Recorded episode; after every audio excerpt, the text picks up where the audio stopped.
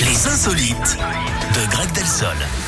Et on reste en France, Eric, avec cette Ouais. belle surprise pour une famille qui faisait l'inventaire de sa maison quand ils ont appris qu'ils avaient un chef-d'œuvre chez eux, un tableau qui jaunissait tranquillement derrière la porte du salon. Ils étaient persuadés que c'était une croûte, qu'il n'avait aucune valeur.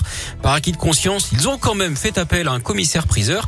Et ils ont C'est bien un fait, truc hein, de puisque fou, quoi. ouais, le tableau est une authentique toile de maître flamand du XVIIe siècle. Un Bruegel, mais on ne sait pas lequel. hein, ils étaient plusieurs, peut-être Peter Bruegel le jeune, le fils de Peter l'Ancien, évidemment.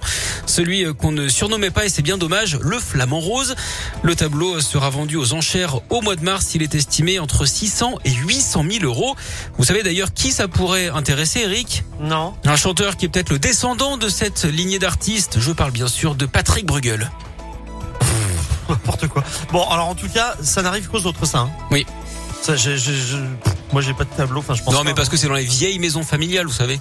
Ah oui, c'est pour ça. Bah oui. Ah, là, quelle galère. Ça arrive qu'aux autres. J'aimerais bien que ça m'arrive, moi. Genre, de me dire, eh, mais tu, tu sais, Eric, ton truc, là, hein, que t'as acheté 15 balles. euh, Et ben 800 000 euros. eh Voilà. ben, dis donc, ils vaut 800 000 balles, quoi. T'imagines pas Mais non, mais ça, ça n'arrive jamais, ça, Non. dans la vraie vie. Très rarement. C'est insupportable. Merci beaucoup, euh, Greg. On se retrouve à 11h tout à À l'heure. tout à l'heure. Euh, Comme promis, Clara Luciani arrive dans un instant avec la grenade. Je vous cale aussi Maneskin pour The Loneliest.